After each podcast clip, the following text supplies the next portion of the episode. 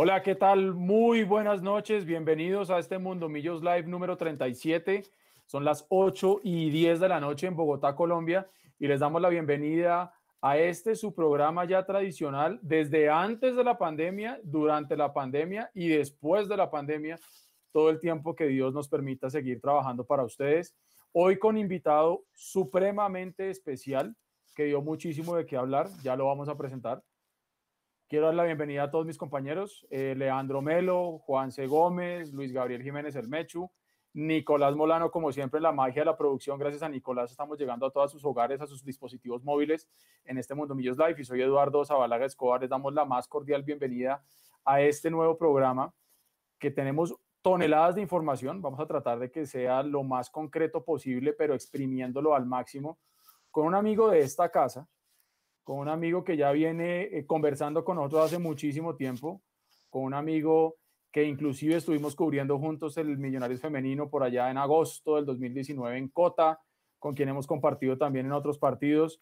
El señor, en palabras, en letra mayúscula, perdón, Julián Capera. Julián, buenas noches, hermano. Al fin logramos que nos Hola Eduardo, buenas noches. Un abrazo para todos. Eh, muchísimas gracias por la invitación. Y bueno, aquí a, disposición de ustedes. Usted sabe de, mi cariño eh, hacia, hacia usted, hacia su trabajo, hacia este grupo de trabajo, hacia el club también, hacia Millonarios. Y, bueno, de nuevo, muchas gracias. No, mi hermano, verdad que es un placer y es un gusto. Compañeros, ahí está el gran Julián Capera. Leo. No, pues buenas noches para, todos en especial. Eh, como tal del, trabajo de él. Eh, y yo creo que más allá de las preguntas y demás, saludando también a todas las personas, 8 de la noche, 11 minutos y ya tenemos 42 personas conectadas, así que muchísimas gracias. No, yo creo que la novela como tal estalló a las seis y media de la mañana y pues ahorita haremos un breve repaso. Yo no, no, no quiero como interrumpir mucho al, invitado porque tiene mejor información que nosotros y es Julián, eh, porque Jefferson Martínez se quiere ir? Porque esto es un tema de abogados, se va a ir, Millonarios lo quiere contratar, quiere como tal que él se quede, como cuál podría ser la realidad de Jefferson Martínez hoy en Millonarios. Hola, Leandro. Eh, bueno, yo para responder a su primera pregunta, yo no creo que Jefferson Martínez se quiera ir y fue básicamente lo que contamos algunas horas después eh, de ese momento en el que usted menciona, se dio a conocer la información eh, muy escueta en ese momento de que Jefferson Martínez había renunciado a Millonarios y había renunciado a la posibilidad de ser el arquero titular después de la salida ya confirmada de Wilker Fariñez al fútbol de Francia.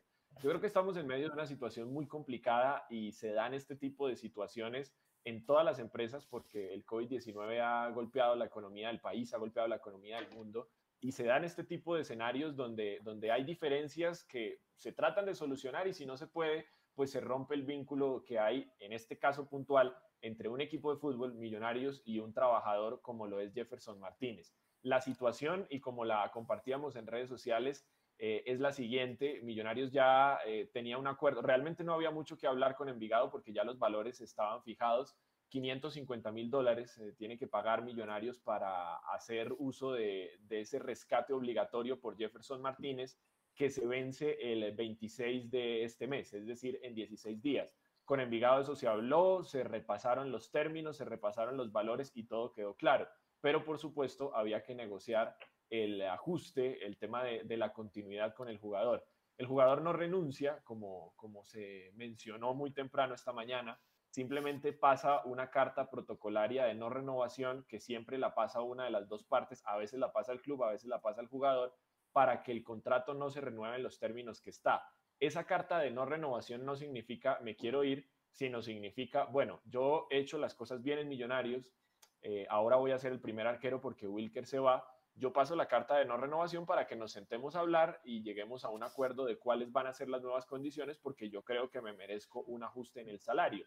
Millonarios entiende la posición del jugador, le dice que sí, que van a negociar, le hace un ofrecimiento que es muy bueno, el jugador dice inmediatamente que sí y que él va a firmar con esas condiciones y después Millonarios echa cabeza, echa números y se da cuenta que la situación financiera es realmente muy complicada, muy delicada y le dice a Jefferson en las últimas horas, Jefferson, lo que le habíamos hablado no se va a poder porque, porque los números están en rojos y porque en medio de esta crisis no estamos en capacidad de aumentarle el salario a ningún jugador, ni a usted ni a nadie. Entonces, si usted se quiere quedar, se tiene que quedar en las condiciones en las que venía, con el mismo salario, únicamente con el, con el aumento del IPC cada año, pero con el mismo salario. Y si no, pues nos toca que esa carta protocolaria que usted pasó, esa carta de no renovación, pues nos toca aceptarla y dejar que usted se vaya y buscar un arquero más barato porque, porque no tenemos en este momento cómo cumplir con lo que en algún momento habíamos aceptado. Ahí viene la molestia del jugador de que en algún momento le hayan dicho que sí, que aceptaban eh, esas, esas nuevas condiciones y que ahora ya no se puede dar, entonces él dice como, bueno, no está bien, eh, no es serio, ahí viene el, el, conflicto entre las dos partes y es cuando se filtra que Jefferson Martínez renunció. Él ayer no pasó ninguna carta, no hay ninguna comunicación diferente entre el jugador y el club, eh, más allá de, de, esa carta que, que, yo les menciono que se pasa de manera protocolaria. Ahí viene pues toda la, todo el ruido mediático, eh, la gente como casi siempre se va a uno de los dos extremos y yo creo que en medio de, esta situación tan delicada que está viviendo el país y que está viviendo el mundo, no es sano y, no es lógico irse con toda contra alguna de las dos partes. Yo al final entiendo a las dos partes, entiendo que Millonarios no está en capacidad de subirle el salario a nadie, entiendo la molestia al jugador de que se le haya dicho una cosa y después otra, pero destruir al jugador y decirle que es un mercenario y que va a dejar al equipo tirado cuando más lo necesita no me parece justo, ni tampoco me parece justo irse con toda contra el equipo y decir que es que ya no es un equipo grande y que ya no puede sostener a ningún jugador y que todo el mundo se le va, tampoco me parece justo. Eh, eso, digamos, es como, como en términos generales lo que sucedió y lo que, lo que pudimos averiguar esta mañana eh, con las partes. Yo, yo me demoré en mandar algún mensaje porque porque sabía, entendía que era una situación delicada y quería ser muy cuidadoso y hasta que no tuve respuesta de, las tres partes, respuesta de Millonarios, respuesta de Envigado, que sigue siendo el dueño de, los derechos deportivos del jugador, y respuesta del entorno del jugador, pues preferí no, no contar la historia y ya cuando la tuve, pues la conté tal cual se las estoy eh, manifestando en este momento. Eh, muchachos, ¿me permiten un minutico hacerle una, una cronología a Julián de lo que pasó? Porque mire, César Augusto, Londoño anuncia lo impensable a las 6 y 46 de la mañana. Jefferson Martínez, portero con opción de compra obligatoria, ha renunciado unilateralmente a Millonarios. Eso dice él. Diego Rueda, de la misma casa matriz radial, informa a las 8 y 28 de la mañana que Cristian Vargas es nuevo portero de Millonarios. Jefferson Martínez habla con Chemas Escandón, cero iban tres periodistas de la misma emisora a las 8 y 50 de la mañana. Para los despistados que no saben por dónde va la cosa, ¿sabían que Amber Trust, además de ser dueña del Racing Club de Lens y socio mayoritario de Millonarios, también tiene acciones en el grupo Prisa, que a su vez es dueña de Caracol Radio en Colombia? Y es más, ¿por qué Gustavo Serpa decide regalarle hace un tiempo atrás 45 minutos a Gustavo Gómez y Jorge Espinosa, entre otros, en un horario donde esos dos periodistas regularmente no hablan? Se lo voy a preguntar a Julián porque yo quiero picar la lengua porque hoy sí estoy levemente picante. ¿Por qué los cacaos? ¿Por qué los cacaos? Si se puede decir, yo lo, yo lo expreso así. ¿Por qué los cacaos de Caracol Radio terminan como tal sabiendo la información mucho antes que el club de forma oficial la termine informando? Yo creo que ese es el juego eh, de las instituciones, del oficialismo y, y los periodistas. Yo siempre cuando tengo la posibilidad de hablar con estudiantes de comunicación social y ellos me hablan sobre el manejo de fuentes, que es tan apasionante, pero es tan delicado también, yo creo que rara vez a uno una fuente le cuenta algo porque sí, por cariño. Normalmente eh, hay un interés y seguramente pues eh, alguien en medio de toda esta situación pues tenía la, la intención de que se conociera el desacuerdo y que se conociera eh, que el jugador había pasado esa carta de no renovación, pero sí me parece que era injusto contarlo de esa manera y decir que el jugador había renunciado anoche cuando, cuando, cuando no era así. Y, bueno, seguramente este es un juego de, de, presión. A alguien le leí en, en redes sociales que, que, esto parecía una negociación pública y que ambos estaban tratando de, de echarle la gente encima al otro, tanto el jugador como el club, y bueno, de alguna manera puede, puede que, que, se haya dado de esa manera, que sea una, una negociación pública entre, entre Millonarios y Jefferson Martínez y cada uno usando sus, sus armas y sus argumentos y contando su versión a los medios de comunicación. Y ahí en ese sentido, pues yo creo que nuestro, nuestro trabajo como periodistas y lo más responsable es ir a ambas fuentes, eh, contrastar la información y, y tratar de, de llegar a la verdad de esa manera. Chicos, sigan ustedes en estudio, por favor. Julián, yo, yo tengo que aplaudirle el hecho de, de, haber contrastado las tres fuentes, al jugador, al club y al empresario y al, y al Envigado también, nos echó todas las fuentes. Eh, pero, pero sí me queda algo raro dentro del ambiente que es, listo, está bien, tenemos una negociación pendiente, el jugador pasa una carta de renuncia protocolaria porque todos los contratos, lo fijo, tiene que hacerse así el jugador pasa su carta, después se sientan a hablar, mágicamente no hay un acuerdo económico y el club se pega de que como el jugador había renunciado protocolariamente a su contrato, entonces ya no hay nada que hacer. Al mismo tiempo el jugador dice, no, yo sí quiero seguir, nos podemos sentar a hablar, hablemos, no sé qué. Pero eh, algo, algo, hay algo en esa historia que no termina de convencer, ¿sí? Bien sea de la versión club o de la versión jugador o la versión empresario o la versión Envigado, porque después yo pregunté, claro, el jugador tiene una opción de compra obligatoria, sí. Tiene un contrato hasta el 26 de junio, el 26 de junio se tiene que renovar, pero todas las partes tienen que convenir para que esa opción de compra obligatoria se haga efectiva. Entonces, si Millonarios, el Envigado y el jugador están de acuerdo, se hace la opción de compra obligatoria y se firma por tres años. Pero como el jugador no está de acuerdo, o esa es la versión oficial de que el jugador eh, pidió mucho más de lo que se, puede ofrecer eh, desde el club, entendiendo que la pandemia no permite mucho, entonces todo ese vínculo se rompe. ¿Qué tan cierto hay en toda esta historia? En dónde está el punto de quiebre en, tenemos una opción de compra obligatoria, el préstamo se va a vencer, el jugador quiere seguir, pero después pidió mucho, o el club le ofreció mucho al jugador y el jugador dijo, listo, está bien, pero después no. ¿Usted qué sabe de eso? Pues Menchu, yo eh, creo que el orden de las cosas es como, como lo estoy contando e incluso eh, en Millonarios me lo confirmaron de esa manera. No es eh, como le leí a algunas personas, que al enterarse que Wilker Fariñez se iba, entonces el jugador eh, se volvió loco y empezó a pedir el doble y el triple. Eh, es al contrario, se había hablado de algo y, por supuesto por toda esta situación tan, tan complicada financieramente que está viviendo el mundo, después se le dijo al jugador, eso que habíamos hablado y que le habíamos ofrecido a usted, ya no se puede. Y ahí pues es cuando, cuando viene la, la molestia del jugador.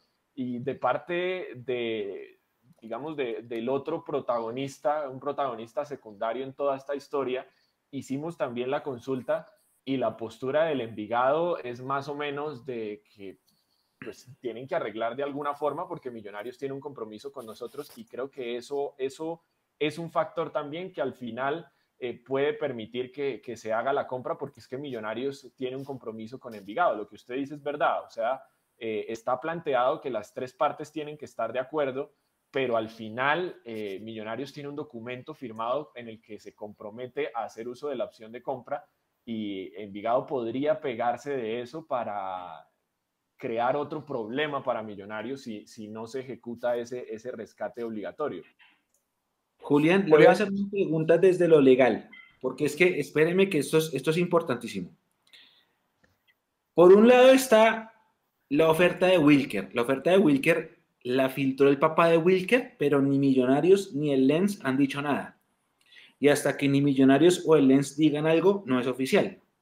Está bien que el papá de Wilker esté emocionado, pero pues yo al papá de Wilker no le puedo creer, perdón. Y otra, cosa, yo, le, yo, le meto el, yo le meto el bus ahí.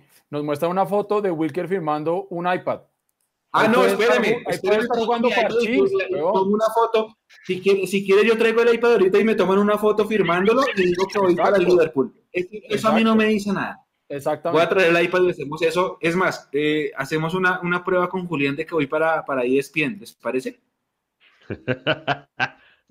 Yo firmo el iPad con un esfero así mágico y, Julián dice, me va para ESPN. Eso a mí no me sirve. A mí me sirve es cuando los clubes lo oficializan y ni Millonarios lo ha oficializado ni él es no oficializado. Entonces todavía Wilker es de Millonarios. Está el tema de Jefferson y toda la novela de hoy. Pero aparte se le mete el condimento de la firma del contrato a préstamo por opción de, con opción de compra, perdón, de este chico Cristian Vargas. Entonces, Julián, vamos a leer entre líneas. ¿Esto qué quiere decir? ¿Esto es un reemplazo de Fariñez o es un reemplazo de Fariñez y de Martínez? ¿A qué juega Millonarios con esto? Porque yo la verdad, la verdad no lo entiendo. Es un reemplazo de Fariñez. Yo eh, lo veo de esa manera, Mechu, y, hoy hablando también eh, con, algunas personas cercanas a Cristian Vargas, eh, pues nos contaban que, el tema venía caminando desde, desde hace rato y, o sea, realmente no es una negociación que se haya dado anoche cuando se dan cuenta que hay una dificultad con Jefferson Martínez y se crea el conflicto, entonces llaman de emergencia a Vargas y, lo cierran para que venga a, reemplazar a Martínez eh, no, a él lo, venían charlando como, como reemplazo de Fariñez. Eh, yo entiendo el escepticismo, eh, entiendo que quizá en algún momento también la estrategia del, papá de Fariñez fue apresurar una negociación que, ya venía encaminada y que, y que se va a dar entre, entre dos equipos que hacen parte de, la misma familia, que pertenecen al mismo grupo empresarial, que son Millonarios y Lens. Y ya cuando eso se da, Millonarios arranca la búsqueda de, arquero desde hace unos 10 días más o menos. El primer opcionado era Cristian Vargas, logra cerrarlo y coincide con, esta situación eh, de Jefferson Martínez. Pero para responder puntualmente a su pregunta, yo creo que eh, inicial, pues puede que al final no haya un acuerdo con Jefferson y a Vargas le toque ser el primer arquero de Millonarios y que su suplente sea Juanito Moreno y que la cantera haya que subir al tercer arquero pero como estaba planeado inicialmente en la, en la cabeza de los directivos de Millonarios, es que sus dos arqueros principales, cuando se pudiera reanudar el fútbol, fueran Jefferson Martínez y Cristian Vargas. Julián, una, una o dos preguntas. ¿Ahí me oyen? Sí. Julián, dos preguntas. La primera es, es, se dice que el plan B de Cristian Vargas era, era Cristian Bonilla, el de la equidad. No sé si usted sabe algo al respecto. Y la segunda es un poco más larga y es si, si Millonarios de alguna manera ya había puesto un tope salarial, dada la coyuntura más de allí, es decir, no pecó un poco o, arreglando algo que al final se dio cuenta que no podía cumplirle a Jefferson Martínez. Bueno, respecto a lo primero, eh, yo pregunté en Equidad eh, y me dijeron que ellos ya no tenían nada que ver porque hace 15 días Cristian Bonilla es jugador libre, había eh, terminado su vínculo con ellos y, ya no pertenecía a Equidad. pregunté a, personas cercanas a Cristian Bonilla, a sus representantes y nos dijeron que no había comunicación con Millonarios para, para considerarlo alternativa para llevarlo. Además, porque entiendo que los representantes de, Cristian Bonilla eh, no tienen una gran relación con las directivas de Millonarios y eso eh, complica de alguna manera esa posibilidad. Y lo segundo, pues Juan, eh, a mí me parece que, que, en medio de esta situación tan atípica y para la que el mundo no estaba preparado, para la que el fútbol no estaba preparado, a veces uno se va dando cuenta día a día de cómo está la situación y hay que tomar medidas de emergencia. Yo hoy no podría eh, emitir ese juicio de que, de que Millonarios se puso a prometer cosas que no podía cumplir, porque creo que todos de alguna manera eh, estamos revaluando día a día nuestra situación, estamos mirando día a día nuestra billetera, algunas personas con situaciones más cómodas que otras, y llega el momento, ya ha pasado creo que en todas las esferas y en todas las industrias donde hay que decir...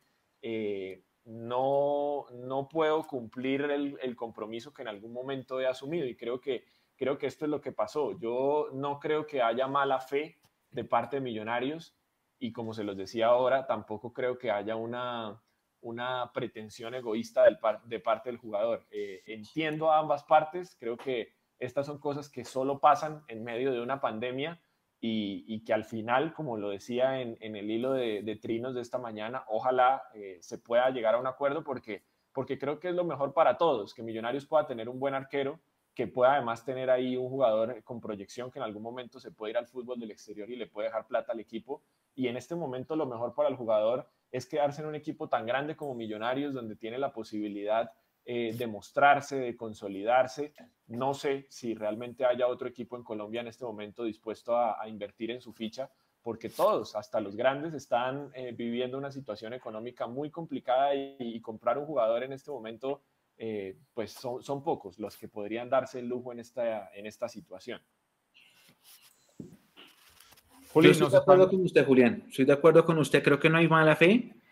Creo que nadie se imaginó que la pandemia fuera a llegar a, tan altos límites.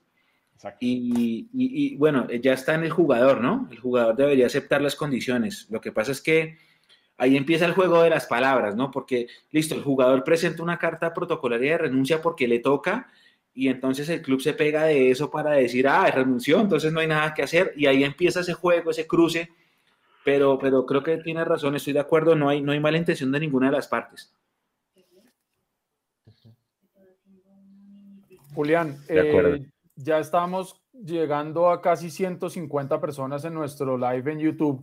Tenemos, obviamente, como se esperaba, una tonelada de preguntas. Estoy tratando de sacar de pronto las más, las más relevantes que de pronto no haya dicho ya Julián en lo que nos ha conversado. Eh, nos saluda Vivi Sincapié, que es una, una, hincha de millonarios muy, muy activa, siempre está pegada a, las redes sociales de Mundomillos. Mucho se ha hablado, Julián, que como, como Vargas eh, ya jugó, ¿qué va a pasar si se reactiva la Liga 1? ¿Él podría jugar con Millonarios o le toca esperar al próximo campeonato? Primera pregunta. Y consecuentemente, si no se juega la Liga 1, si supongamos que si se logran poner de acuerdo todos estos personajes, eh, y se hace un torneo distinto, ¿cambia esa condición? O sea, ¿cuándo podrá jugar Vargas con Millonarios? No depende del mercado de pases. Si no hay, si no hay una reforma de estatutos y se, y se decide retomar el campeonato como va, es decir, eh, así ya sea en el segundo semestre, en el mes de agosto, pero sigue siendo el, el torneo de apertura, como se llamaba antes, o, la Liga Betplay 1, eh, y no hay reforma de estatutos, el jugador no podría jugar porque por reglamento un jugador no puede ser inscrito por dos equipos en el mismo campeonato y eso le pasaría a cualquier jugador que decida moverse en este tiempo como lo hace Cristian Vargas. Pero sé, porque me lo han contado algunos dirigentes, que en la cabeza de varios está la posibilidad de plantear una reforma de estatutos para que así se retome la Liga 1, los jugadores que terminan contrato puedan ser inscritos por otros y eso le permitiría también a los jugadores eh, que terminan préstamo ahora en junio poder regresar a sus equipos y no estar obligados a jugar en el equipo que los había tomado en préstamo. Por ponerles un ejemplo cercano, el de Fabián Zambuesa con Independiente Santa Fe. Todavía no ha renovado con Santa Fe. Eh, si, se, hace esa reforma de estatutos y él tuviera que regresar al junior, esa, esa reforma permitiría que aunque haya jugado con Santa Fe la primera parte de este primer campeonato, pudiera terminar el campeonato con Junior. Pero si no hay esa reforma, le tocaría esperar a Zambuesa y en este caso, que es el que, el que más nos interesa, a Cristian Vargas, a que arrancara el segundo campeonato para poder ser inscrito por Millonarios. Acá le hago yo una pregunta a Julián para que usted nos dé su opinión. ¿No se han podido poner de acuerdo estos personajes? En países como Perú, que tienen ya más de 200 mil contagiados y están en una situación muy compleja, ya se pusieron de acuerdo por lo menos. Eh, acá no se ha podido poner de acuerdo eh, la dirigencia de la mayor todos sabemos en el fondo por qué es. ¿Cuál es su opinión? ¿Usted cree que deberíamos volver y terminar la Liga 1 o dar la Liga 1 como desierta y arrancar con Liga 2? Es muy complicado. Yo eh, creo que por mérito deportivo eh, se debería terminar el, primer campeonato porque hay equipos que habían hecho bien las cosas, que estaban en la parte alta de la tabla y que eso se debería respetar de alguna manera pero creo que por tiempos realmente va a ser muy complicado. Ya a esta altura del mes de junio deberíamos estar en la fase cero del protocolo que todavía no ha llegado porque se ha demorado la versión final de parte del Ministerio de Salud, eso tiene que anunciarlo el presidente para enviarlo a los clubes. Ya los clubes deberían tener eso y ya deberían estar trabajando en esa fase que básicamente consistía en ajustar lo que falta para poder regresar a los entrenamientos colectivos y en hacer las mediciones pertinentes para saber de su, de su grupo involucrado, de los jugadores, de las personas cercanas que van a tener acceso a los estadios, eh, quienes eh, están infectados o no, apartar a los que estén infectados y, arrancar de alguna manera con los entrenamientos y eso no ha pasado. Yo veo que esto está demorado, está lento, Hay algunos presidentes que tienen temor incluso de que no se pueda jugar este año, que son, son los más pesimistas. Yo no, no creo que lleguemos a eso, pero la primera semana de agosto, como se había planteado, ya no sé si va a ser, puede ser hacia finales de agosto, incluso septiembre. Entonces creo que, que los tiempos para jugar dos campeonatos eh, finalmente no van a dar, así no sea lo más justo. Yo sé que en Di Mayor están hablando de algunas compensaciones, como por ejemplo hacer una tabla de reclasificación con los puntos que se habían hecho hasta ahora, arrancar el segundo torneo normal y dar los cupos internacionales eh, por reclasificación y, declarar, eh, no es cierto porque de alguna manera el mérito deportivo se va a tener en cuenta, pero sí sin campeón ese primer torneo. Como está la cosa hoy, yo creo que, que vamos hacia allá. Julián, a mí me gustaría enfocarme un minutico en su camiseta que dice Hakuna Matata. Eh, lo que dice después es una forma de ser, no hay nada que temer. Es como un buen mantra para este momento para los hinchas de Millonarios. Pero yo quería... Eh. mire, mire una cosa, y es que usted le conoce en este momento la voz a Ricardo Pitirri Salazar, Julián. Yo no se la conozco, seguramente usted sí, porque pues usted es tolimense, le, le, cae muy bien el deporte Tolima, y se lo digo por una razón en específica, porque hoy Breiner Castillo le contestó precisamente a Diego Rueda por Twitter y dice, y vuelvo otra vez al tema de Jefferson, esa carta que él pasó, la de Jefferson, es la que todo el mundo por vía legal pasa para que los contratos no se renueven automáticamente, eso ya lo hablamos. Sigue Brecas, cuando lo hace el jugador es una renuncia y está mal visto, pero lo hace el club y es un procedimiento legal. Brecas ahonda en el tema y le responde a otro usuario. Dice que no es representante de Jefferson Martínez y reconoce que era algo parecido que sucedió en mi carrera y coincidencialmente con el mismo gerente. Después dice, y es aterrador, ahora se pregunta Brecas, el tiempo me quiere revelar algo de aquella experiencia. ¿Por qué Ricardo Pitirri Salazar no ha hablado con nadie, Julián? No sé, la verdad, la verdad no sé y, yo, y esto lo digo con, con mucho respeto y, con el cariño que tengo hacia el club, eh, yo creo que se evitaría tanta especulación si las personas que están a cargo de millonarios eh, hablaran más, si tuviéramos la posibilidad de escuchar más al presidente Camacho. En su momento Pelufo nunca habló, habló el primer día cuando llegó eh, a, a subir funciones en millonarios y después nunca más habló en los medios de comunicación si Pitirri Salazar, que ahora es el gerente deportivo de Millonarios, saliera más a los medios de comunicación, seguramente que estas situaciones podrían abordarse de otra manera y, habría eh, menos especulación. No sé por qué no lo ha hecho en este, en este caso puntual de Millonarios. Eh, en Tolima hablaba, ahora haciendo memoria, en, Tolima hablaba un poco más de, de este tipo de situaciones y realmente, eh, para serle honesto, no, no recuerdo exactamente eh, cómo se dio la salida de Breiner Castillo, si se habló de una renuncia de parte del jugador. Sé que no fue en los mejores términos, pero, pero en este momento no, no, no recuerdo exactamente cuál fue la, la, situación puntual de su salida del Tolima. Julián, hay un tema que usted menciona que yo creo que se ha vuelto recurrente, lo hemos dicho nosotros en nuestros programas, lo hemos hablado con socios, lo hemos hablado con hinchas. Eh, muchas veces hablar mal y criticar es lo más fácil, ¿sí? Reconocer las buenas cosas eh, muchas veces le cuesta a, la gente, pero tampoco puede uno eh, tapar el sol con un dedo. Y nosotros nos hemos dado cuenta que em, las comunicaciones en Millonarios no funcionan de una manera transparente, por lo menos, ¿sí? Y, nos pregunta, eh, nos, nos, pide, nos, pide, que le transmitamos esta pregunta a Andrés Hurtatis, otro compañero nuestro de Mundomillos, si usted cree que Millonarios le dio un buen manejo de comunicaciones al tema de Jefferson. Eh, entendemos hacia dónde podría ir la respuesta, pero más en el fondo, usted que está muy pegado también a, a, esas fuentes en Millonarios, ¿por qué es tan difícil que Millonarios tenga una comunicación oficial a tiempo? Sobre todo, ¿sí? ¿Por qué esperan a que todo explote? Porque, por ejemplo, hoy yo no sé si realmente, si hubiera explotado todo lo de Jefferson, comunican a Vargas. Muy seguramente no. ¿Por qué le cuesta tanto? O sea, ¿Qué, cree usted que pueda estar pasando ahí? Si es que eso viene desde arriba, más arriba de Camacho, si es que Serpa dice no hablen. Eh, ¿Qué cree usted que puede haber ahí, Julián? ¿Por qué Millonarios no se comunica con la gente? Bueno, realmente, eh, pues no sabría cómo responderle eso. Si es que hay una, una, indicación desde arriba, si el departamento de comunicaciones decide manejarlo de esa forma, Eh, yo a veces creo que, el hincha de Millonarios es muy duro con lo suyo y que quizás esas sugerencias que se hacen, en este caso puntual al Departamento de Comunicaciones de Millonarios, se le hacen al Departamento de Comunicaciones de casi todos los equipos. Yo creo que eh, en términos generales la manera como se portan las jefaturas de prensa en nuestro país eh, es más o menos de la misma forma, es comunicar todo cuando cuando sea absolutamente oficial, a menos de que haya una necesidad particular muy grande.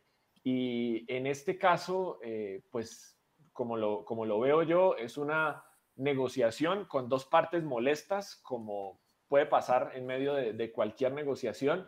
Eso no significa que la negociación esté rota, porque los plazos todavía eh, permiten que, que, las partes vuelvan a acercarse. Incluso se que hay una conversación para hablar nuevamente con, Jefferson Martínez y, tratar de llegar a un acuerdo y que la postura en este caso puntual fue simplemente eh, comunicar algo cuando haya una decisión tomada, comunicar algo de, manera oficial, bien sea que no se llegó a un acuerdo con el jugador, que es algo que todavía no ha pasado porque quedan 16 días en los que todavía se puede negociar, o que eh, Millonarios llegó a un acuerdo con el jugador, ejecuta ese rescate obligatorio con Envigado y, firma su nuevo contrato por tres años, que pues espero yo que, sea lo que, lo que al final pase en este caso.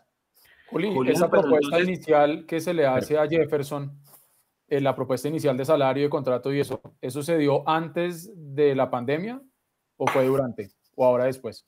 No, según eh, nos contaba el entorno del jugador, eso fue durante la pandemia. Eso no, eh, el, tema, el tema de su, de su nuevo ajuste, o sí, de, su nuevo salario, eh, no se había abordado. Se dio ya durante, durante esta pandemia y durante la pandemia también eh, fue cuando Millonarios revisa estados financieros y dice, no, no le puedo pagar esto. Mechu. Mechu.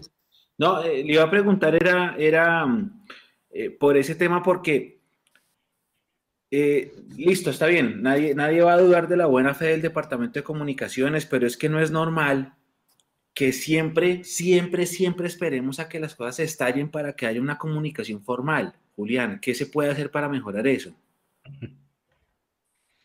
Sí, pues Mechu, yo eh, creo que habría que hablarlo directamente con el Departamento de Comunicaciones de Millonarios. Como les digo, eh, yo creo que de alguna manera eh, la línea editorial que manejan los departamentos de prensa de los equipos en Colombia es, es esa, es comunicar las cosas cuando, cuando sea absolutamente oficial.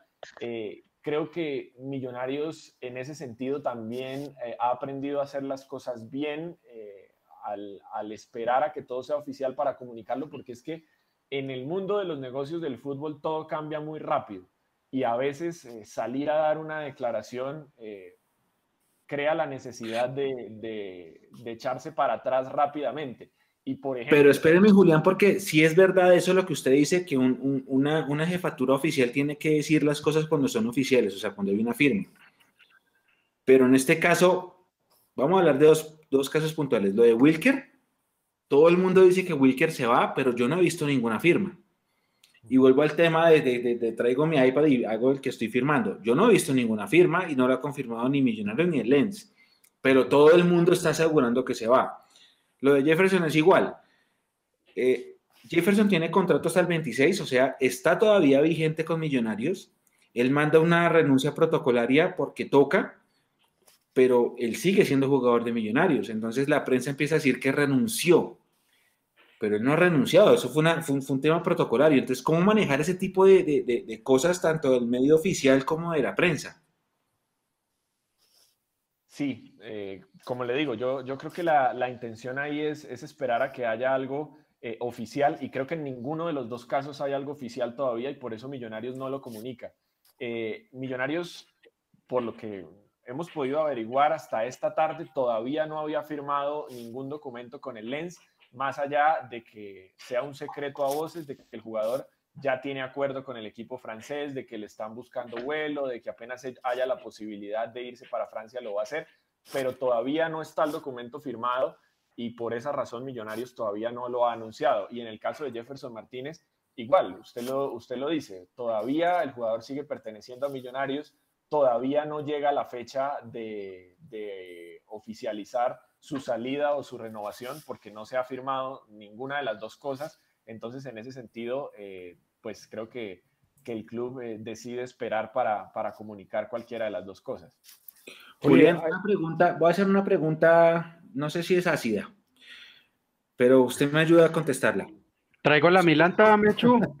No, no, no, no, no, Julián no necesita eso. Supongamos que eh, eh, yo, yo hago parte de una empresa, ¿no? Entonces a mí me dicen, Mechu, usted va a trabajar conmigo hasta el 26 de, junio. Está bien, listo. Entonces, faltando un mes, alguien me dice, oiga, eh, pase una carta diciendo que ya no más para poder seguir hablando de la renovación de su contrato. Entonces yo paso una carta que diga, estimados Pepito Pérez, no sé qué, ya, compañera presente, me permito eh, reconocer que no quiero más, gracias por la atención la oportunidad como profesional. Entonces, se supone que en ese mes en el que ya protocolariamente ya hay una renuncia, nos podemos sentar a hablar de nuevas condiciones, ¿sí o no?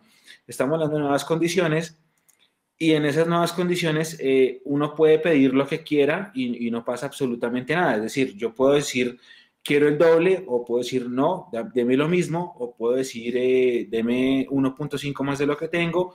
El empleador me dirá no, no tengo plata, no tengo esto. Supongamos que pasa lo de Jefferson, que fue que eh, el club le ofreció algo más que entendemos nosotros fue el doble, no lo puedo asegurar, pero dicen que fue el doble. El arquero dice, listo, no, sí, de una pero después, a mitad de camino, el club le dice, no, no, no, no se puede. En este lapso de tiempo en el que se habló de una cifra el primero y otra el 15 y otra el 18 y se vence el 26, todavía podemos llegar a algún arreglo, ¿cierto? Es decir, no estamos, no estamos ligados a decir ya no hay nada que hacer. Sí, sí, por supuesto. Eh, yo vuelvo y le digo, la, negociación no, no, no está caída porque todavía hay plazo eh, porque en las averiguaciones que hacíamos esta mañana, en ambas partes nos, dijeron que la puerta estaba abierta. Eh, Millonarios espera que el jugador diga como, bueno, está bien, listo, sígame pagando lo que yo me estoy ganando, más el IPC anual de ajuste y seguimos con esto. El jugador espera que Millonarios le diga en algún momento, bueno, mire, le vamos a dar este otro poquito. y así se mueven las negociaciones en el fútbol y, como usted lo dice, creo que, que todavía hay tiempo eh, quedan 16 días y, ese arreglo, pues yo creo que es una posibilidad eh, muy real. Ya tendría que haber algún elemento adicional de, orgullo de alguna de las dos partes, de pararse en la raya y decir como no, si las cosas no se dan como yo quiero, entonces no, y de aquí no me voy a mover y en el caso de Millonarios podría ser, eh, ya este jugador se puso a decir cosas, a echarnos la gente encima, que se vaya y buscamos otro arquero que puede pasar, esperamos que no sea el caso, eh, pero, pero la negociación a hoy por fechas está, está abierta y, creo que lo mejor sería que se diera para, para ambas partes. Julián, dos cosas. Una pregunta que nos hacen del, del chat. Espera, espera, espera, Edu, espérame. Pero esa renuncia protocolaria, porque era protocolaria, para después decirme el 25 de junio, no, es que usted renunció y ya no podemos nada que hacer. Se puede, claro. Es que cuando... Ah, ahí es donde está blindado el club si el jugador eh, estuviera dispuesto a seguir en las mismas condiciones, como, digamos, como el caso de cualquiera de nosotros, que tiene un contrato a término fijo que se vence el 31 de diciembre, normalmente, a menos que uno no tenga otro trabajo o que ya decida eh, retirarse y no quiere trabajar más a menos de que le pongan un platal, un platal sobre la mesa, normalmente uno no pasa la carta de no renovación porque uno, uno quiere seguir y, uno necesita el trabajo y si hay que seguir en las mismas condiciones de salario, pues uno eh, se aguanta esa situación y uno no pasa la carta. Pasan las empresas para tener la posibilidad de, no renovar ese contrato. Aquí, al pasar el jugador esa carta, eh, corre el riesgo de que, de que le acepten eh, su intención de no renovar. El jugador pasa la carta de no renovación cuando está muy seguro de que el equipo lo necesita, de que lo quiere tener y de que está dispuesto a sentarse con él a negociar, más cuando se lo han dicho, porque durante este semestre le habías manifestado a Jefferson que la intención de Millonarios, por supuesto, era ejecutar esa opción de compra, que él se quedara, hacerle un ajuste. Nadie contaba con, esta situación de la pandemia y nadie contaba con que se iba a alargar tanto al punto de poner contra las cuerdas las finanzas de todos los equipos en el país. Julián, a, Vargas lo pidió Gamero. Vargas lo aprobó Gamero. Es un jugador que le mostraron eh, de, una baraja de posibilidades que, había en el fútbol colombiano y el profesor Gamero eh, dio el visto bueno para que, para que Vargas llegara a Millonarios. Ok, otra cosa, lo que veníamos hablando de las comunicaciones oficiales, uno entiende que, que las oficinas de prensa se demoren un poco y esperen a que todo esté firmado, todo esté, digamos que estamos de acuerdo con eso. Incluso yo muchas veces he dicho que prefiero eso también cuando me nos venden todo el humo del mundo, que aquí va a llegar Messi y termina llegando cualquiera otro, y hasta que firmen, yo estoy de acuerdo con eso. Pero entonces, volviendo a ese tema de la, de la formalidad de las comunicaciones, eh, cuando recién empezó la pandemia, si mal no recuerdo, creo que fue el 19 de marzo, cuando fue la asamblea de millonarios que tuvo que ser virtual, yo no pude asistir por, por temas laborales, pero Millonarios colgó en, en, la, en, la, sección de socios de la página oficial eh, el informe de la asamblea de gestión. Y es lo que Nicolás estaba poniendo ahí hace un momento en la, en la pantalla, donde uno puede leer, y cito textualmente, en dos partes del documento. En una parte donde, donde se habla puntualmente de la parte deportiva, em, y dice, en la Liga Águila 2, el cuerpo técnico pidió reforzar diferentes posiciones de juego. Retornaron del Benfica, no sé qué. Se compraron los derechos deportivos de Cancel Zapata, Jefferson Martínez, y bueno, llegaron en préstamo, ta, Lo que yo digo es, si ya se compraron, póngalo acá. Pero aparentemente no se compraron. Es como si yo digo, yo ya me compré un carro y Julián me dice, oiga, Edu, venga, présteme su carro porque me voy de puente el fin de semana que viene. No, la verdad, Juli, es que no me lo he comprado todavía. Y creo que me lo compro en diciembre. ¿Sí? Y luego hay otra parte del documento que ya aborda la parte financiera y dice, los derechos deportivos presentan un incremento significativo principalmente por la adquisición de los derechos deportivos de los jugadores Jader Valencia, Cancel Zapata y Jefferson Martínez, entre otros. Un error haber puesto esto en el, en el documento si al final no era la verdad. Sí, a mí también me llamó mucho la atención y, es de las primeras cosas que, que hablo en el hilo que compartía esta mañana eh, porque sí, yo eh, recuerdo ese documento y, cuando se empezó a dar toda esta explosión mediática con el tema de Jefferson Martínez, pues yo me acordé que en el documento eh, decía eso y se mencionaba puntualmente a Jefferson Martínez. Al revisarlo, se hace referencia, tal cual usted lo dice, a que se han comprado eh, los derechos deportivos de este jugador y de Hansel Zapata, que es otro tema, porque, porque Hansel también se va a ir a Millonarios, se va a ir de Millonarios, va a tener que regresar a Equidad y por supuesto que surge la pregunta, ¿pero por qué? Si se supone que en Millonarios ya había eh, desembolsado el dinero para que estos jugadores pasaran a pertenecer sus pases, sus derechos deportivos al equipo. Al consultar eh, con Millonarios, y esta sí es la, la la versión oficial, se, las transmito tal cual me lo dijeron, es que eso se puso ahí porque ese dinero, con ese dinero ya no se podía contar eh, para este año contable, valga la redundancia, porque al, ser un rescate obligatorio, eso había que pagarlo, o sea, no, no había opción de, eludir el compromiso, por supuesto, si no sucedía algo atípico como, como lo que está sucediendo. Entonces, Millonarios decide eh, contar como si ese dinero ya no estuviera porque lo tiene guardado para pagar apenas se venza el préstamo 26 de junio, pagar los 550 mil dólares por el pase de Jefferson Martínez. Y en el caso de Hansel Zapata, que se había pactado a tres cuotas el pago con la equidad, que se pagó la primera y que las otras dos no, porque no hay caja y que eh, hay que regresar el jugador en una situación similar, por decirlo de alguna manera, a la que sucedió con Juan Camilo Salazar. Eh, San Lorenzo compra, compra porque nunca paga, al jugador, el jugador va y juega ya, Hansel Zapata viene y juega Millonarios, pero a la hora de pagar San Lorenzo dice, no puedo, entonces le toca regresar al jugador y a Millonarios le toca regresar a Hansel Zapata. Creo yo que sí, para, para, para claridad y tranquilidad de los hinchas, este tipo de transacciones deberían anunciarse cuando se haya desembolsado el dinero a los otros equipos. Yo estoy de acuerdo con usted pero le comparto la, la explicación que recibí del club. Excelente. De eh, se incluyó allí esta transacción.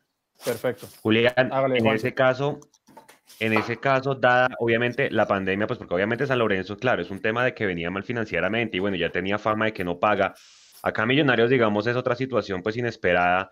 Eh, ¿No habría posibilidad de que se acordaran unos nuevos acuerdos de pago, valga la redundancia? Y segundo, se, dijo hoy que a Hansel lo quiere Tigres desde México. Equidad no puede estar un poco presionando la vuelta del jugador Equidad para poder sacarlo a México y hacer caja.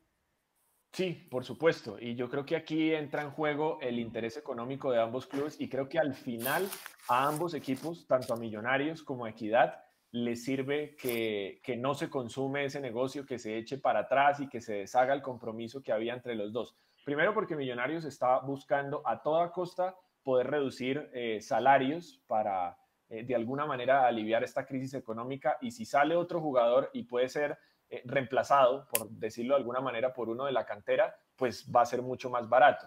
Y a Equidad también le interesa eso. Si Millonarios no va a hacer uso de esa opción y hay otro equipo que viene y me paga ya por el jugador, yo también necesito ese dinero para poder cumplirle con, el sueldo a los míos y también me funciona. Entonces, eh, por ese lado, creo que, a los dos de alguna manera les puede servir que, que ese negocio no se haga. Es decir, las opciones de compra que se van a ejecutar en este momento son las que están obligadas, como e, era el caso que hablábamos ahora de Jefferson Martínez. Ningún equipo tiene mucho afán de comprar un jugador en este momento porque no tiene plata. Y si algún equipo dijo que iba a comprar un jugador, pero puede deshacer el negocio de alguna forma, también lo va a hacer. Y creo que es lo que pasa en, el caso Millonarios Hansel Zapata. De acuerdo. Julián, tema eh, Matías de los Santos vuelve, no vuelve, qué se sabe de Argentina, le conviene Millonarios, no le conviene a Millonarios.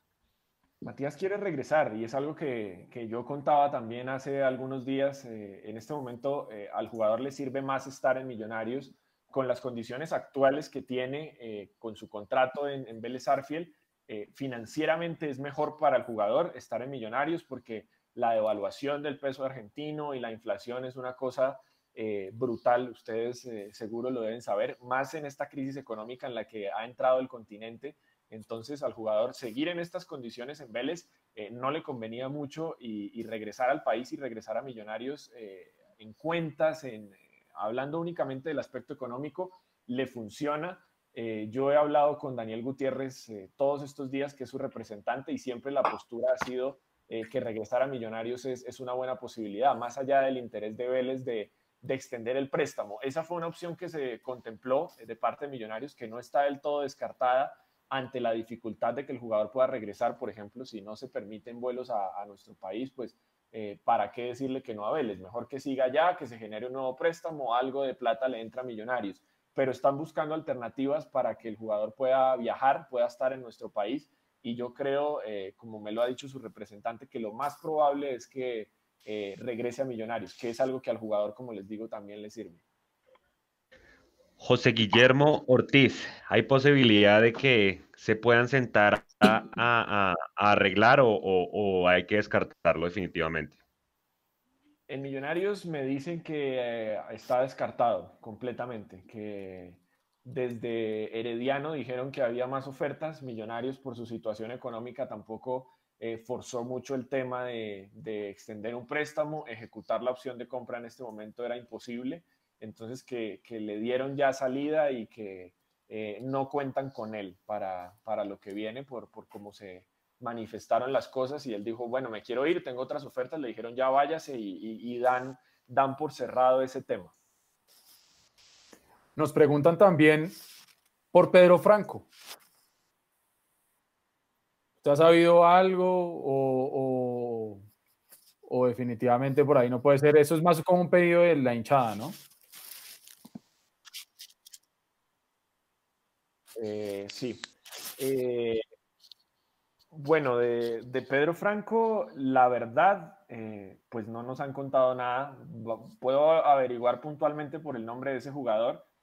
Sé que Millonarios está en busca de, un defensa central, preferiblemente zurdo, porque a Gamero eh, no le gusta jugar con perfiles cambiados, le gusta que tener un central derecho y un central zurdo y están jugando uno porque entienden que eh, no pueden depender solo de, la presencia del costarricense Vargas, que es un jugador que además cuando se reactiven las competencias internacionales seguramente va a ser llamado constantemente a su selección y que necesitan un jugador de ese perfil. De la lista que nos han contado a nosotros de jugadores que salen de la América de Cali, eh, no está Pedro Franco, pero, pero bueno, vamos a, hacer la consulta a ver si, si, hay posibilidad de que Franco, que significa un montón para, para, la hinchada de Millonarios eh, pueda regresar en, en, el próximo mercado. Voy a, meter la, voy a meter la cucharada. Es que ya nos pasó con Jorge Segura, que también es un central, es zurdo, venía Millonarios, estaba todo completamente pactado se lesiona Luciano Espina y ahí se meten los representantes. Y en esta sí le doy la derecha a Gustavo Serpa. Muchos representantes de fútbol son, son el cáncer de, del fútbol. yo no sé si venga él, no sé quién venga. En fin, no, yo lo único con, lo que quiero terminar, por lo menos de, de, mi parte, eh, no, estamos ni, ni más faltaba despidiendo a Julián ni nada, que la cuestión como tal en comunicación estratégica se llama opacidad. Y hay muchas cosas opacas dentro de Comunicaciones Millonarios. Eh, no, yo le voy a contar la experiencia que, que Mundo Millos tuvo hoy. A las 11 y 10 de la mañana nos llega el audio y nos dicen que Cristian Vargas es un jugador que está en carpeta del club, pero que no es una idea, es una posible contratación. Y lo anuncian a la una y media de la tarde, casi dos de la tarde. Pues yo no sé cómo se manejan las comunicaciones nosotros sabemos quién nos envía como tal los, los audios. Julián sabe quién, con quién habla, nosotros también sabemos con quién hablamos. Y a los hinchas también hay que decirles una cosa que nos están viendo un montón de personas. Nosotros y el trabajo que hace Julián, primero, es un trabajo muy bien apreciado por los hinchas de Millonarios. Explotaron hoy las redes sociales de Mundomillos cuando dijeron que Julián eh, iba a estar con nosotros y por eso le, le, damos gracias. Eso, eh, no es fácil construir credibilidad pero hay otra cosa también importante y hay que decírselos a los hinchas. Ya lo dijo Julián anteriormente, eso es un juego de poder. Y en este momento, en estos juegos de rol, hay muchas cosas opacas que no nos han contado. A mí se me hace muy extraño que Cristian Vargas hoy esté firmado con Millonarios, porque yo no creo que esa negociación se haya dado en 40 minutos y él no es Leonel Messi para firmarlo en una servilleta. Esa es mi opinión. Sí, Julián. Ajá. Julián, eh, de lo que usted ha sabido, em, sí podemos esperar los hinchas de Millonarios que, dada todas esas circunstancias y demás, los sub-20, los campeones sub-20 tengan la posibilidad, es decir, muchos de acá pues tuvimos la, posibilidad o muy chiquitos de ver eh, el, campeonato del 87 y del 88, que muchos de esos jugadores se formaron en las inferiores de Millonarios, hicieron el proceso y demás. Eh, de lo que usted ha sabido, lo que puede contarnos podremos ver a los muchachos en el segundo semestre eh, teniendo la oportunidad de jugar. Hablo de Diego Abadía, de Guevara el defensa, de Juanito Moreno el arquero, de Rengifo, de Cleaver. Sí, yo creo que no solo para Millonarios, en términos generales para el fútbol colombiano, creo que el 2021 va a ser una competencia con un promedio de edad especialmente bajito.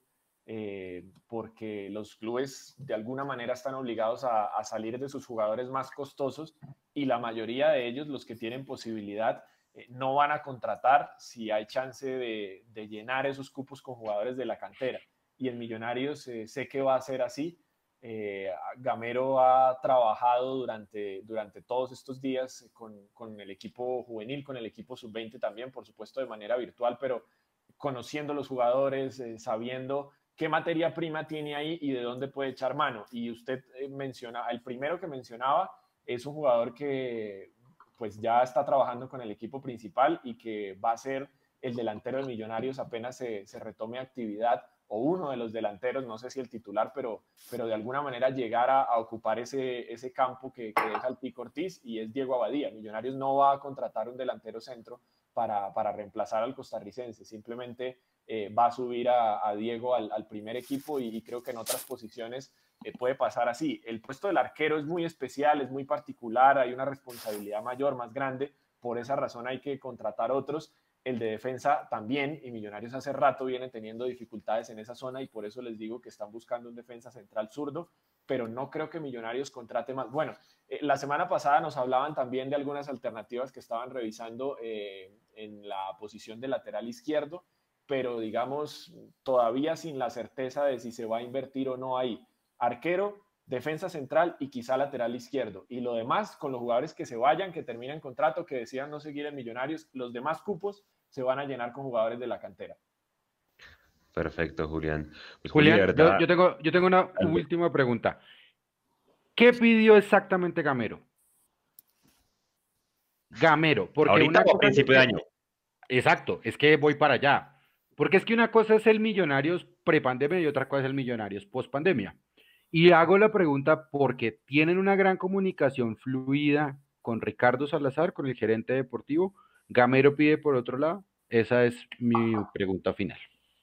Pues es que eh, yo creo que ahora a Ricardo Salazar le está tocando asumir funciones que él no tenía en el Tolima y que de alguna manera a mí me pareció curioso cuando, cuando se anuncia la llegada de Gamero y cuando se anuncia eh, el regreso también de, de Pitirri Salazar, que ya había trabajado en este puesto en Millonarios, pues todo el mundo dice como no, o sea, si, si ese matrimonio funcionó también en el Tolima durante tantos años y siempre estaban en finales y lograron ser campeones, pues aquí en Millonarios también va a ser la locura. Y yo, a la gente que me preguntaba, yo le respondía con total honestidad.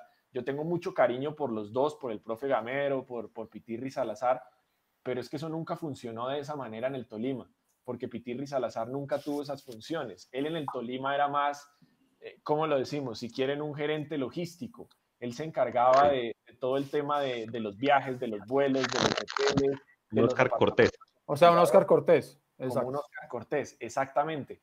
En el Tolima es bien sabido que todos los negocios, Tolima tiene un montón de ojeadores en todo el país, gente muy buena que recomienda jugadores muy buenos, pero todos los negocios, los contactos, todo el tema de, de contratos, de valores, de cláusulas, lo maneja la familia Camargo y, y creo que lo hace muy bien además. Entonces... Son unos genios. Iba grande que había que porque llegan Pitirri y Gamero, eh, pues al final puede ser que ahora en Millonarios, y sé que sí, porque, porque sé de conversaciones con Pitirri, con algunos representantes, y eso sé que le ha tocado asumir de alguna manera esas funciones, pero en el Tolima no las tenía. En el Tolima él se encargaba de, de otras cosas y a veces, y esto lo digo con mucho cariño y con mucho respeto, a veces Pitirri era el último en enterarse que un jugador había sido fichado para el Tolima. Ok. Esa no la veíamos venir, le digo aquí. No, para nada. Aquí me están hablando, ese chat de, de WhatsApp está que explota.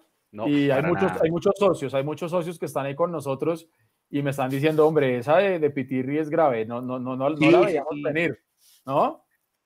Sí, ahora, seguramente lo hace bien y, ya... No, de acuerdo, de acuerdo, sí, sí, sí. En otros momentos tuvo la posibilidad de ejercer ese cargo, sé de, su buena relación eh, con representantes, sé de su buen ojo eh, en algunos casos para, para atraer jugadores, pero pues yo tengo que ser honesto y decirle la verdad, en Tolima durante todo el tiempo que estuvo no hacía eso, se encargaba de otras cosas y la familia Camargo manejaba sus negocios aparte y vuelvo y le digo, muy bien, el gerente, deportivo era el, tucho, el gerente deportivo en el Torino era el Tucho Ortiz. No, es que el Tucho, el tucho era el negociador principal del señor Camargo. Punto.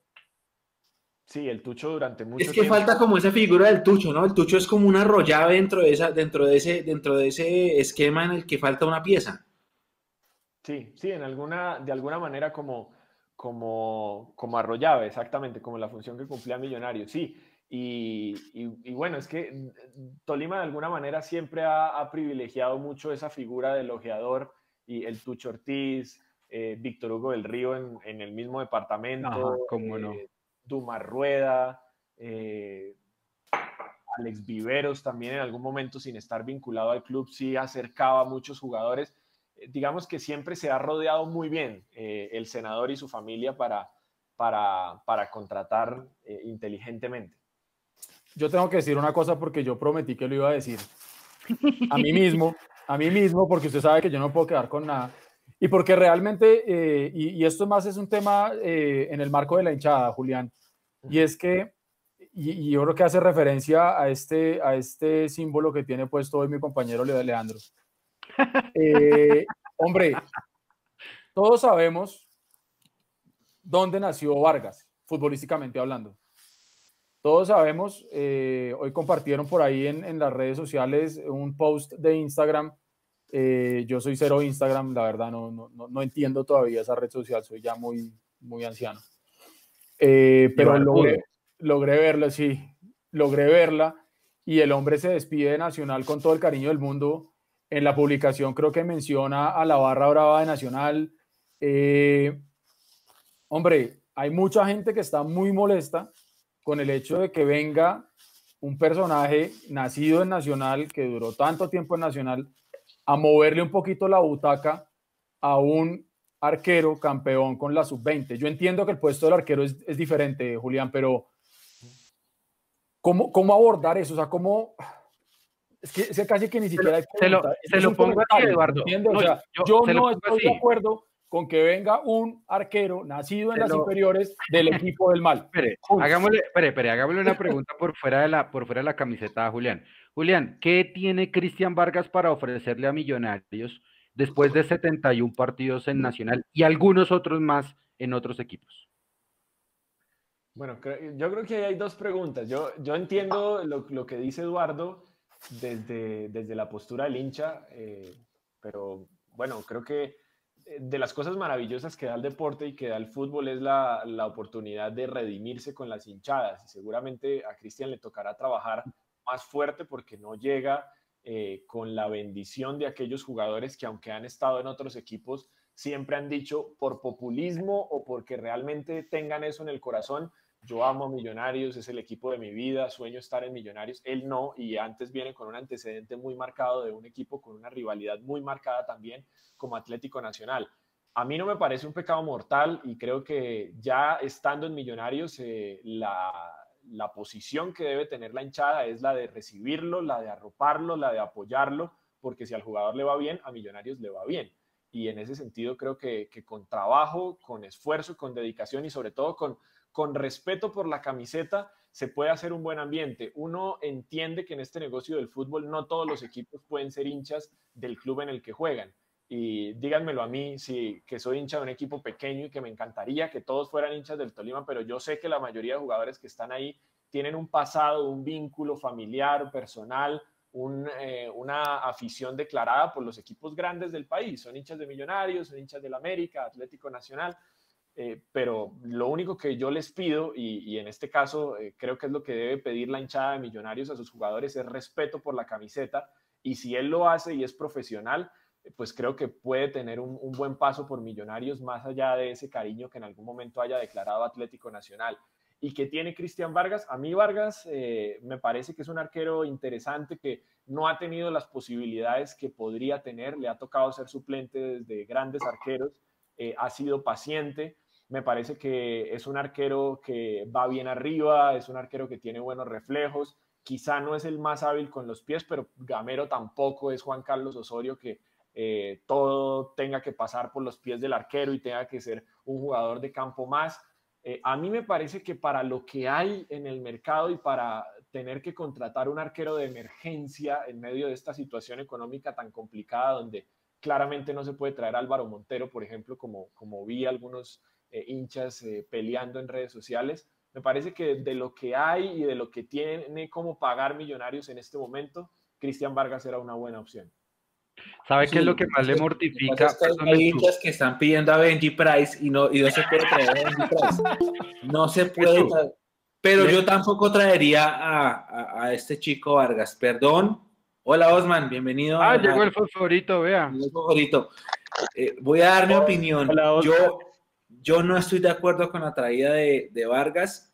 Mm, siento que Vargas es como un Julian Mejía o como un Orlando Berrío versión 3.0.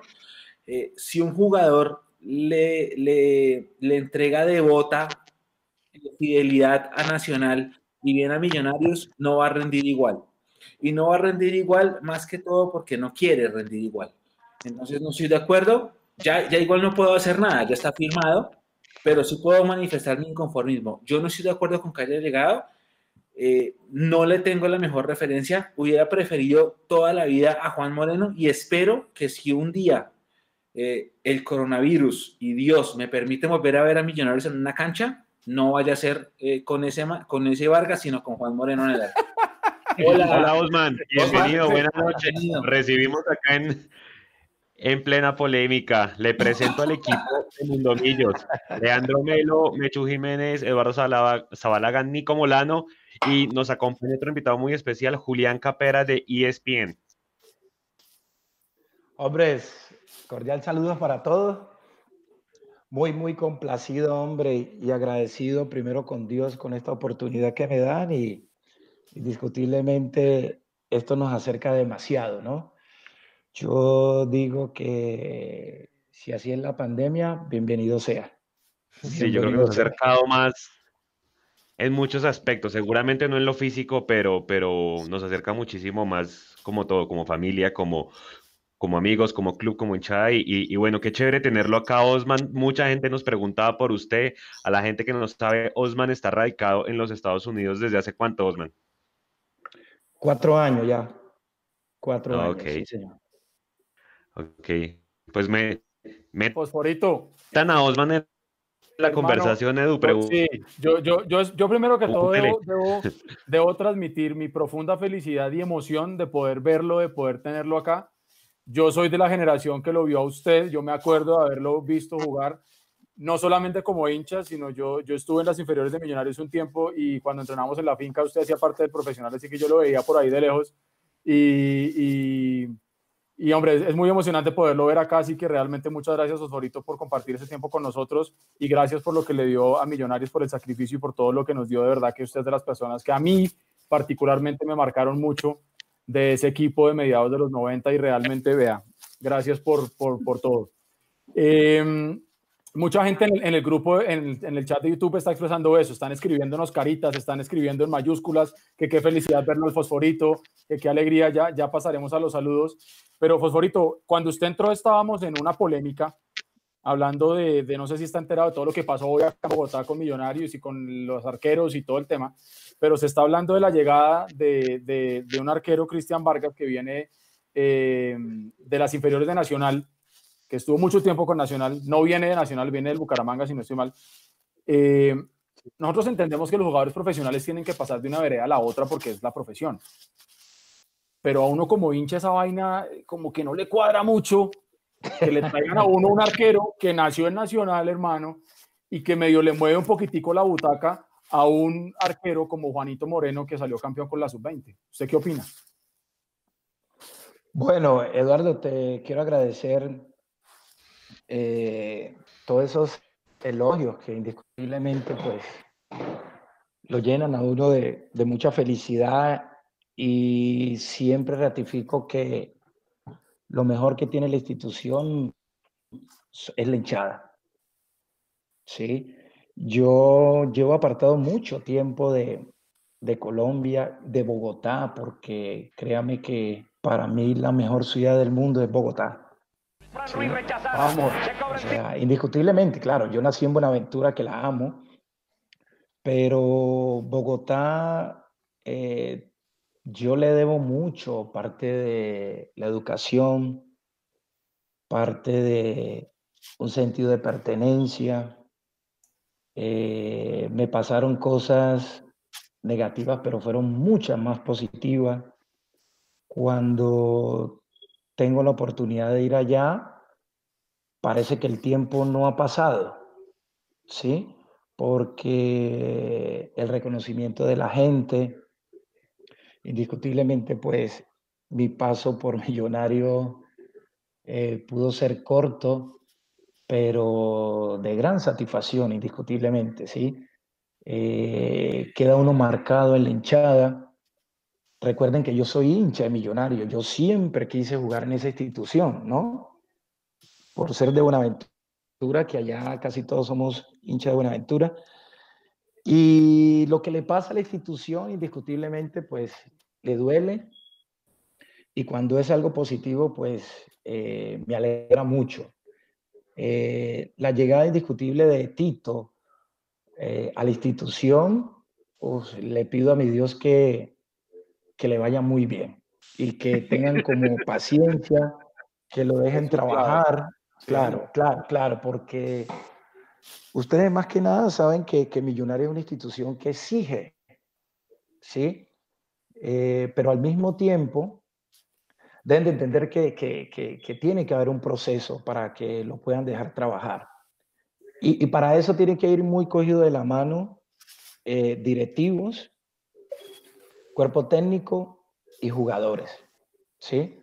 Apartemos el tema de la hinchada, porque indiscutiblemente la hinchada siempre acompaña en las buenas y en las malas.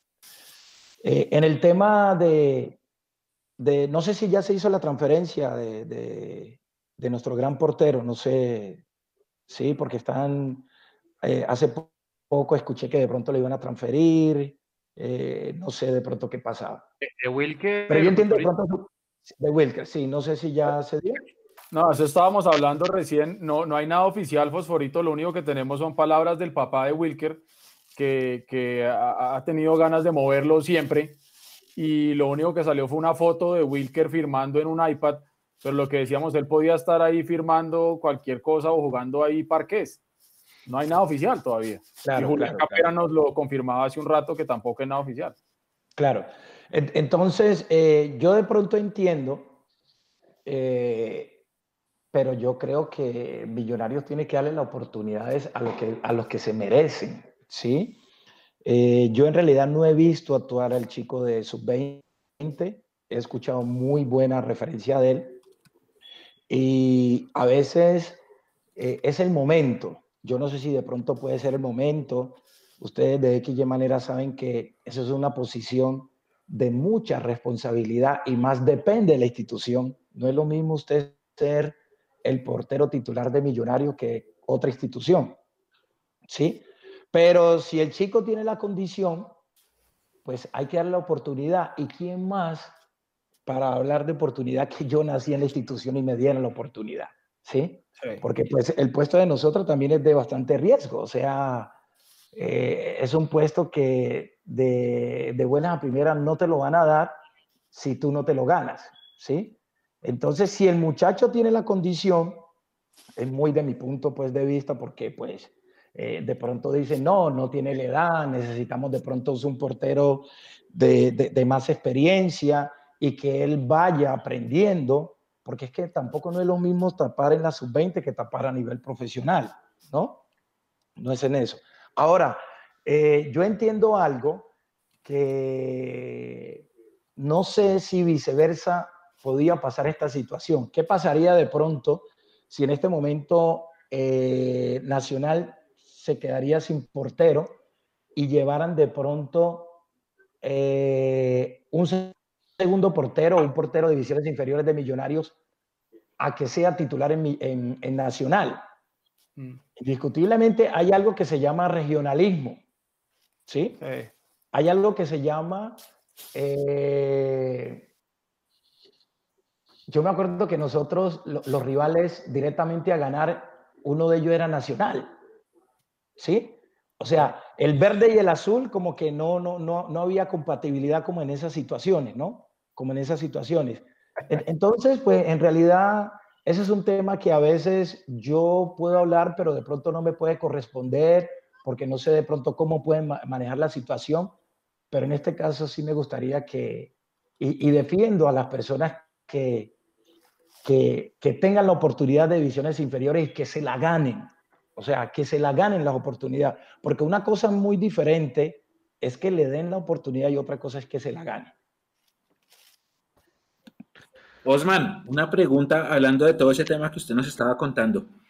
Remontémonos a, a, esos inicios de los 90, de ese equipo en el que de verdad era todo de la cantera y tuvo la posibilidad de ser subcampeón y llegó a cuartos de final de, Copa Libertadores.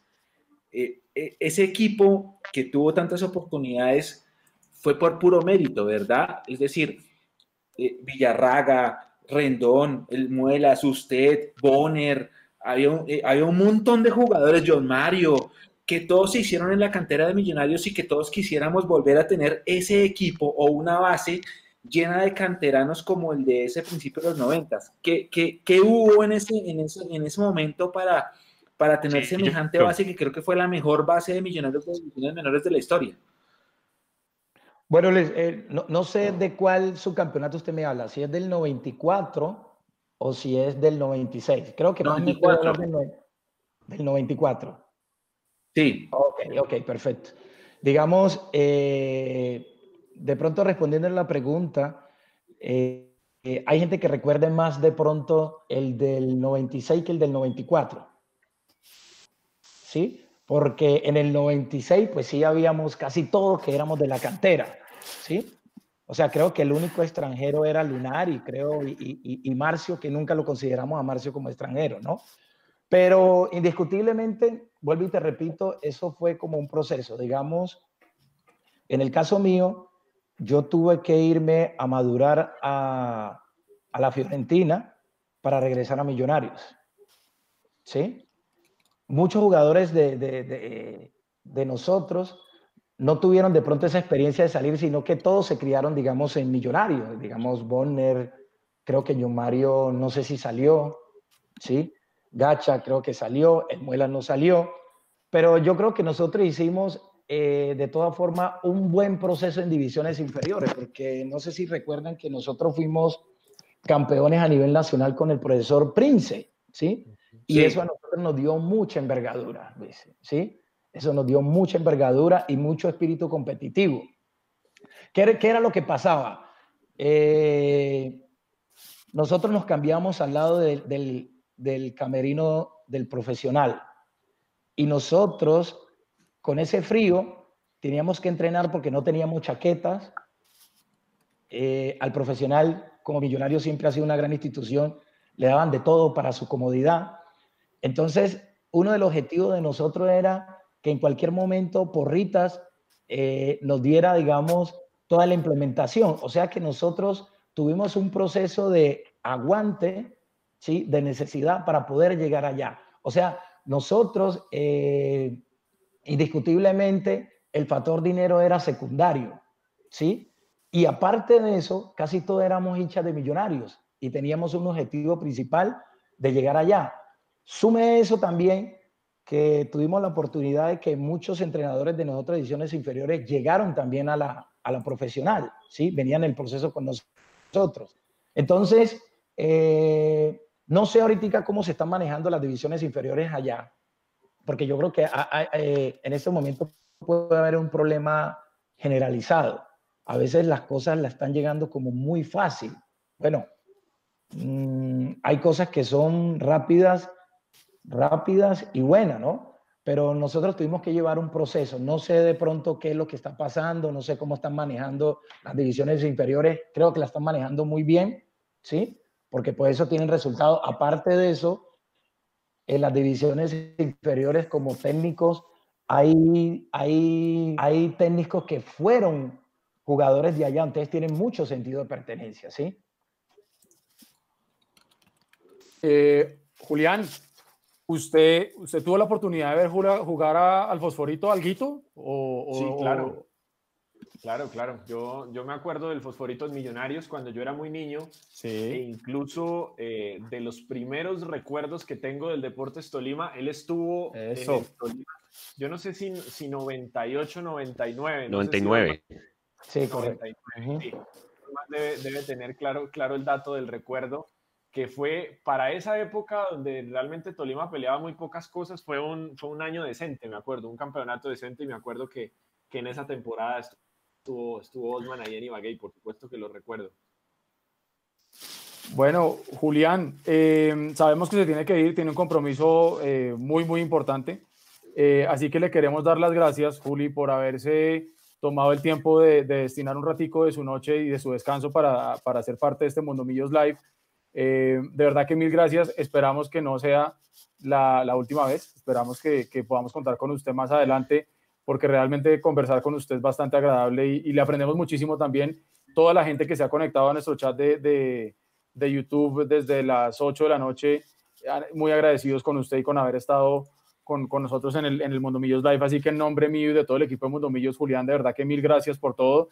Y ya sabe, ¿no? Cualquier cosita, pues ahí estamos a la orden para que nos informe primero. no, mentiras, sabe que no lo comprometo. Julián, hermano, Dios lo bendiga, muchas gracias por todo, de verdad. Igualmente, igualmente. Dios lo bendiga, muchas gracias por la, por la invitación, nuevamente el, el cariño, el respeto hacia, hacia el trabajo que hace. Gracias, Julián.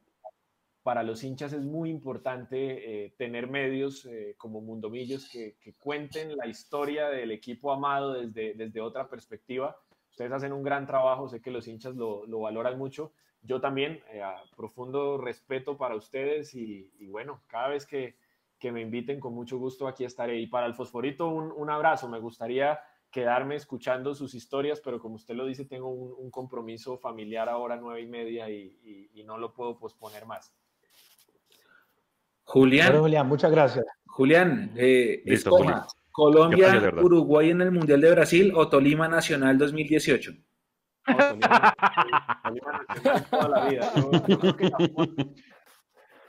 el amor que se tiene por el club eh, no se tiene por la selección. Es, vamos, de acuerdo. el amor y la pasión que tiene por, por el club de, de, la ciudad, en nuestro caso, por el club que representa a mi familia, a mis amigos, como es el Tolima en mi caso, eh, no es comparable con el cariño que se tiene hacia, hacia la selección. Julián, la gente... Yo les una cosa, yo, yo prefiero la Libertadores de Millonarios que la Copa del Mundo con la selección. Esa a mí no. Uy, a mí la Libertadores, vamos.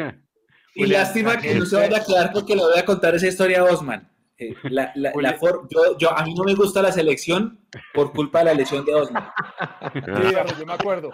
Ese partido fue con, contra Perú, ¿sí o no? Contra Perú en Barranquilla. Me duele, me duele, me duele. Quiere, Julián, gracias. La gente le cree, eso es fundamental. Gracias por estar acá. Gracias, gracias a ustedes. Gracias, Juli. Chao, Juli. Gracias. Abrazo del gol de Tolima Nacional en el 92. Eso. Chao.